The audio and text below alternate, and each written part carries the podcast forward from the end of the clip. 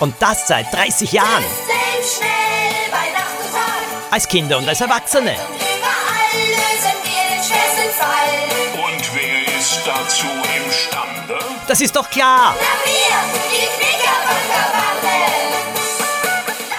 Hallo, herzlich willkommen zur fünften Folge des Knickerbocker Podcasts. Heute erzähle ich euch wieder einiges, was sich so getan hat in 30 Jahren Knickerbocker Bande. Es gab sogar ein Knickerbocker Bande Musical und aus dem spiele ich euch heute kurze Ausschnitte vor. Außerdem habt ihr mir sehr viele Fragen geschickt auf Facebook und Instagram und ich werde einige beantworten und natürlich gibt es auch wieder einen Ratekrimi. Wer knallt im Wald? So heißt dieser Krimi heute. 30 Jahre Knickerbockerbande. Das bedeutet, ich musste der perfekte Detektiv sein oder zumindest ein sehr guter und meine detektivischen Fähigkeiten in Axel, Lilo, Poppy und Dominik einfließen lassen und die vier jeden oder jede auf ihre Art, seine Art dann ermitteln und Abenteuer erleben. Aber natürlich war es auch immer wichtig, was geht zwischen den Vieren vor, was geht in ihnen vor. Naja, und außerdem musste ich dann auch noch der beste Gauner überhaupt sein und die perfekten Verbrechen planen, so gut, dass die Knickerbocker kaum draufkommen. Und am Schluss sollte es dann immer eine ganz überraschende Wendung und eine Erklärung für Dinge geben, die eigentlich übernatürlich gewirkt haben, aber in Wirklichkeit gar nicht sind. Es hat mir bisher immer unheimlich Spaß gemacht und auch jetzt schreibe ich noch mit größter Wonne Abenteuer der Knickerbockerbande, der Kinder Knickerbockerbande und auch Abenteuer der erwachsenen Knickerbocker. Ich sage euch, das ist für mich etwas sehr, sehr Besonderes, dass Axel, Lilo, Poppy und Dominik mich seit 30 Jahren begleiten und mittlerweile erwachsen geworden sind. Und im dritten Band von Knickerbocker Bande für immer, also der erwachsenen Knickerbocker, ja, da wird es vieles geben. Es wird Enthüllungen geben, es wird eine Hochzeit geben, es wird auch einen Toten geben, einen Toten in der Hochzeitstorte. Und es geht zurück nach Tirol in die Berge. Es wird schneien. Ich habe diese Geschichte auch wieder geschrieben im Hochsommer. Der Hochsommer spielt bei mir offensichtlich beim Schreiben eine große Rolle, wenn es um Wintergeschichten geht. Das Rätsel um das Schneemonster habe ich ja auch in der Hochsommersonne am Wörthersee damals geschrieben. Womit fangen wir an? Naja, mit dem Ratekrimi von heute. Ich lese ihn euch wieder vor und dann versucht ihr, die Lösung herauszufinden. Wer knallt im Wald? Es ist übrigens ein Fünf-Lupen-Fall, also einer der schwierigsten Ratekrimis der Knickerbockerbande. Lilo gähnte, Axel gähnte, Poppy gähnte und Dominik gähnte ebenfalls. Und wenn sie ihre Futterluken aufrissen, hatten sie große Ähnlichkeit mit den Flusspferden im Tiergarten. Wir müssen die Müdigkeit in die Flucht schlagen, beschloss Lilo. Leute, wir marschieren Frischluft tanken. Gesagt, getan. Im Gänsemarsch setzten sich die vier Freunde in Richtung Wald in Bewegung. Sie wanderten, bis ihre Füße schmerzten und sie völlig erschöpft waren. Das war bereits nach 500 Metern der Fall und deshalb ließen sie sich zum Verschnaufen mit einem lauten Ah auf eine Bank am Wegesrand fallen. Langsam klappten ihre Augenlider nieder und sie dösten in der warmen Frühsommersonne ein. Bang!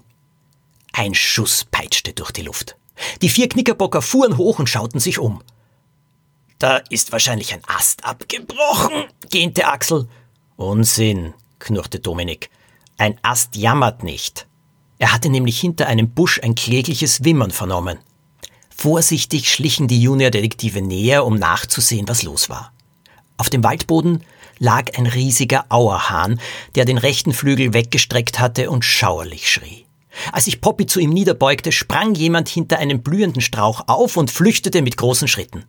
Es handelte sich um eine kleine Gestalt. Sie trug einen schmutzigen Mantel oder nannte man dieses Ding nicht Wetterfleck, außerdem eine grüne Strickmütze auf dem Kopf. In der Hand hielt der Unbekannte ein Gewehr. Haltet den Wilderer! rief Axel und wollte ihm nachstürzen. Doch er kam nicht weit.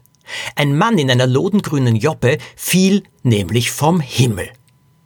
Die Knickerbocker Freunde starrten ihn an, als ob er ein UFO wäre. Ein Hochstand. Über uns befindet sich ein Hochstand, erkannte Lieselotte. Der Mann ist von der Leiter gesprungen. Ohne ein Wort zu sagen, fing der Mann in der Joppe mit geschicktem Griff den Auerhahn ein und verarztete ihn. Danach wandte er sich an Axel, Lilo, Poppy und Dominik. Er lüftete den Hut und stellte sich vor. Äh, Sebastian Lingmann. Ich bin Oberförster und fahre demnächst aus der Lederhose, kann ich euch sagen. Seit einer Woche taucht der dämliche Wilddieb hier auf. Der Auerhahn ist bereits das vierte Tier, das er verletzt hat. Meine Frau pflegt die Tiere wieder gesund. Aber so kann es nicht weitergehen. Heute hat der unverfrorene Kerl sich sogar unter meinem Hochstand versteckt und ich Hirschkalb hab nichts bemerkt. Poppy bot dem Förster ihre Hilfe an und trug mit ihm den Auerhahn zum Forsthaus. Die Knickerbocker beschlossen, dem Wilderer einen Knoten in den Gewehrlauf zu machen. Aber wie sollten sie ihn stellen? Hm, wir durchstreifen ganz einfach die Gegend. Mit ein bisschen Glück finden wir eine Spur, schlug Axel vor. Lilo und Dominik waren einverstanden. Die drei waren nicht einmal fünf Minuten unterwegs, als sie auf der saftigen Wiese einer breiten Lichtung ein Zelt entdeckten. Hallo, ist da jemand? fragte Lieselotte. Es dauerte mehrere Sekunden, bis ein lautes Gähnen und Rascheln zu vernehmen war, der Zeltverschluss geöffnet wurde und ein junger Mann seinen Kopf herausstreckte. Er war ziemlich klein gewachsen. Wer seid ihr und was wollt ihr? Zelten ist hier nicht verboten, brummte der Mann verschlafen. Aber Jagen ist verboten, meinte Dominik. Der Mann zuckte mit den Schultern. Ich bin auch nicht zum Jagen hier, sondern zum Erholen. Wie lange schon? wollte Axel wissen. Na, ist das ein Verhör oder was? schnaubte der Mann. Mit wem habe ich's da überhaupt zu tun? Wer seid ihr? Lilo stellte sich und ihre Freunde vor und der Mann nannte nun auch seinen Namen. Ich bin Moritz Marschmeier und erst vor wenigen Stunden hier eingetroffen. Da ich total erschöpft bin, brauche ich Ruhe, Ruhe, nichts als Ruhe, und deshalb lasst mich jetzt endlich zufrieden. Mit diesen Worten verschwand der Mann wieder in seinem Zelt. Ich glaube, das ist der Wilderer, flüsterte Lilo ihren Freunden zu. Ja, aber wir können es ihm nicht beweisen, meinte Dominik. Lilo knetete ihre Nasenspitze und überlegte kurz. Es gibt eine Möglichkeit, sagte sie schließlich. Der Wilderer treibt bereits seit einer Woche sein Unwesen. Herr Morschmeier behauptet, erst heute sein Zelt aufgeschlagen zu haben. Falls er gelogen hat, können wir das auf einen Blick feststellen. Moritz Morschmeier hatte gelogen. Ihm wurde sofort das Handwerk gelegt und die Tiere im Wald hatten endlich wieder ihren Frieden.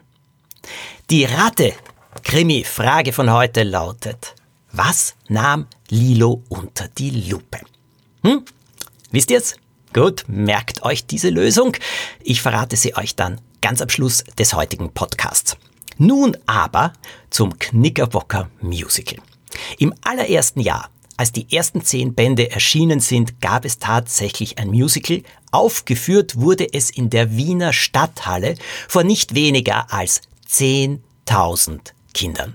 Dieses Musical habe ich extra dafür geschrieben. Es war ein großer Event am Ende der Ferien und die Karten, die wurden verlost und verschenkt und einige auch verkauft. 10.000 Kinder. Das bedeutete eine riesige Bühne, auf der wir natürlich auch alles riesig aufbauen mussten.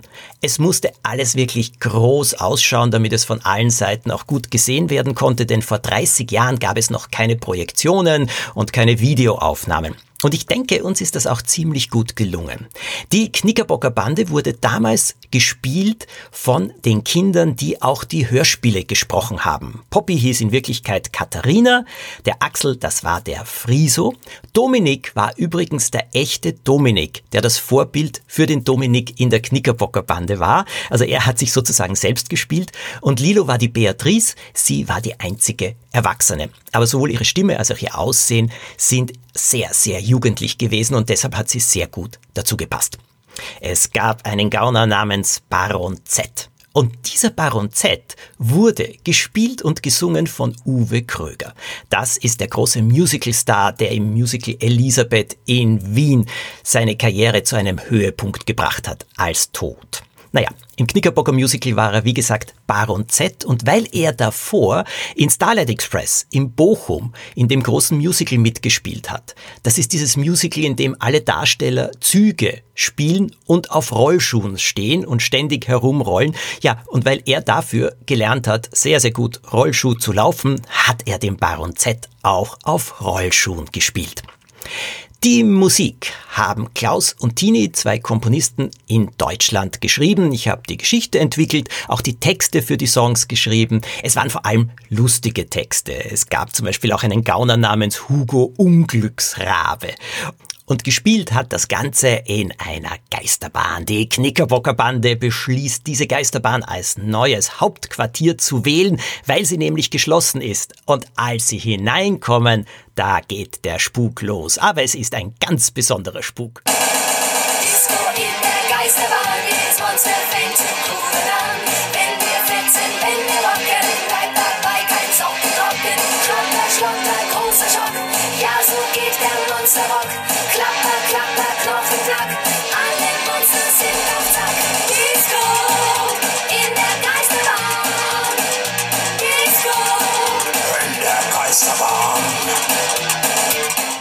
Disco in der Geisterbahn, das war die große Eröffnungsnummer. Ich bin hinter der Bühne gestanden, denn ich war auch der Erzähler. Und ich kann euch sagen, mir hat wirklich das Herz bis zum Hals geklopft.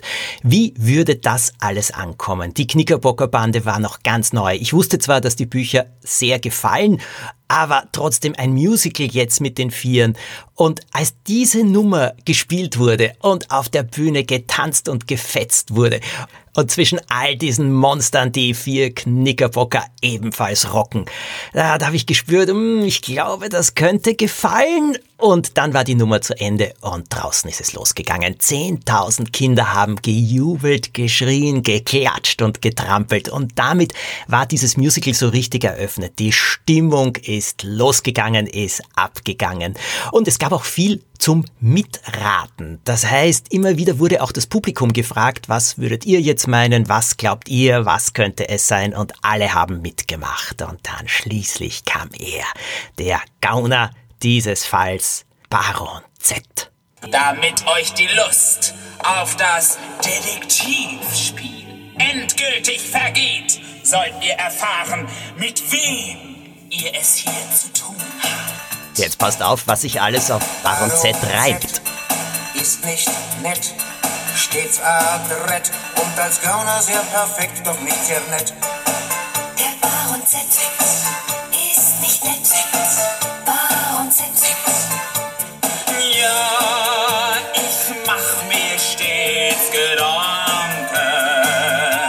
Klingt doch schon fast wie Oper.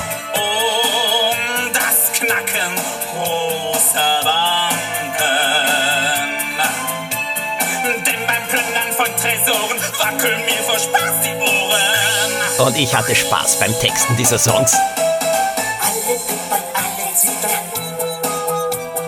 wenn sie Baron Z wo wippern. Plant er einen neuen Coup, wo schlägt er als nächstes zu?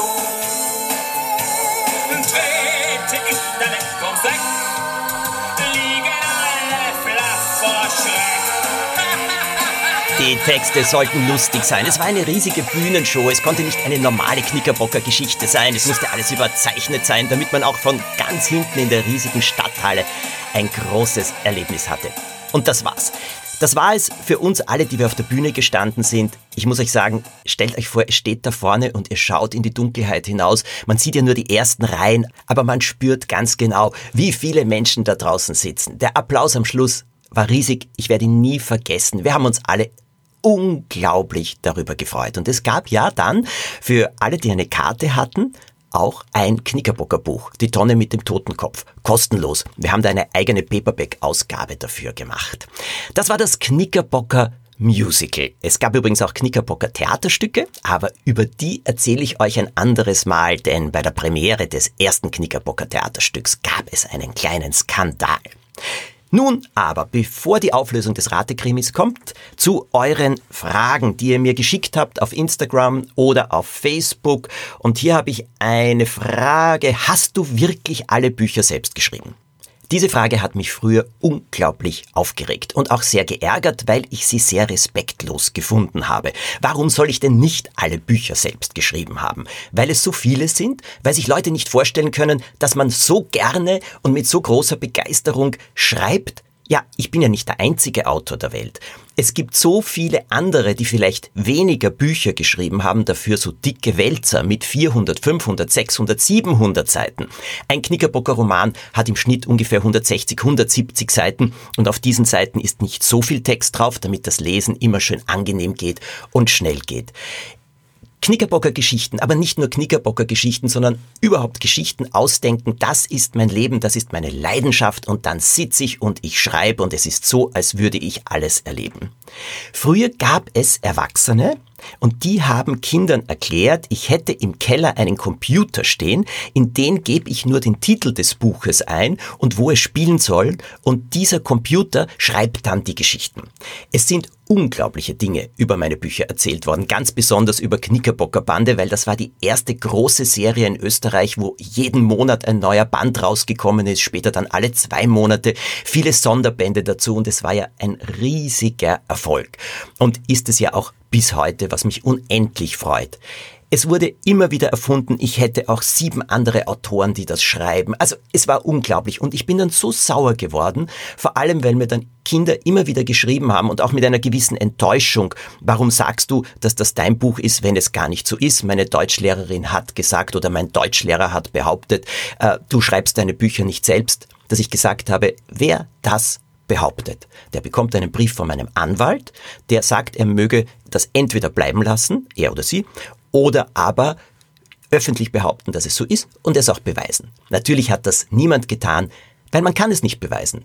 Wo Thomas Breziner draufsteht, ist Thomas Breziner auch drinnen. Das kann ich euch garantieren. Eine andere Frage lautet, warum werden die vier nicht älter? Das hat einen ganz einfachen praktischen Grund. Keiner liest die Abenteuer der Knickerbocker Bande oder eine Krimiserie von Band 1 bis Band 40 in einem durch.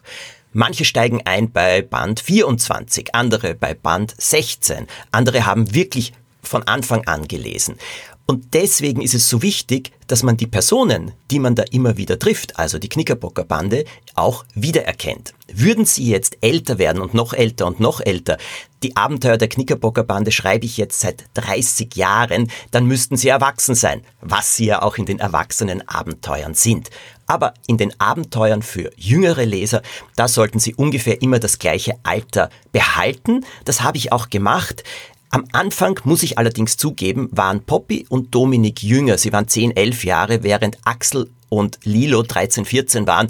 Später habe ich dann diese Altersgruppen zusammenwachsen lassen, denn das war einfacher, so konnten sie gemeinsam in die Schule gehen, auch in Klassen gemeinsam sitzen und der Altersabstand von drei Jahren war mir damals dann einfach zu viel. Ich habe aber nie viel darüber geredet, auch nie viel darüber gesprochen. Euch verrate ich es allerdings hier im Podcast. Wenn ihr übrigens auch Fragen habt, dann schreibt sie mir ganz einfach auf Instagram oder auf Facebook oder ihr schickt eine E-Mail an hallothomas@thomasbreziner www.ftf.com. Und vielleicht gibt schon bald dann hier eine Antwort. Auf jeden Fall kommt jetzt die Lösung des Ratekrimis. Wer knallt im Wald? Wie konnte Lilo dem Mann nachweisen, dass er gelogen hatte? Wie konnte sie beweisen, dass er mit seinem Zelt schon längere Zeit auf dieser Lichtung war, auf diesem schönen Platz, auf dieser Wiese? Ganz einfach. Sie musste nur unter sein Zelt schauen. Denn ich habe ja erzählt, die Wiese war schön saftig grün, das heißt, dort kommt einiges an Sonne hin. Wenn ein Zelt erst kurz dort steht, sind die Halme eingedrückt, aber grün. Wenn es eine Woche dort steht, dann weiß doch jeder, dass das Gras darunter gelb wird. Und das ist der Beweis und so konnte sie den Wilderer überführen, gemeinsam mit allen anderen. Habt ihr es erraten? Herzliche Gratulation, ihr seid eben echte Knickerbocker. Übrigens, kennt ihr Knickerbocker-Fans in eurem Freundeskreis? Dann schickt ihnen doch diesen Podcast zu. Vielleicht macht er auch ihnen Freude. Das wäre für mich etwas ganz Großartiges. Wenn ihr den Podcast bewerten könnt, wenn ihr ihn irgendwo hört, wo ihr ihn bewerten könnt, dann bitte tut auch das. Das ist wunderschön, weil dann können ihn auch noch mehr Leute hören. Und ich kann euch ja nur noch eins sagen. Seid wie die Knickerbocker. Lasst niemals locker und nächste Woche gibt's bereits die nächste Folge. Und da erzähle ich euch vom russischen Abenteuer der Knickerbocker Bande und von meinem ungewöhnlichsten Geburtstagsgeschenk, das ich jemals bekommen habe und das ich der Knickerbocker Bande verdanke. Also dann, bis zum nächsten Mal. Knickerbocker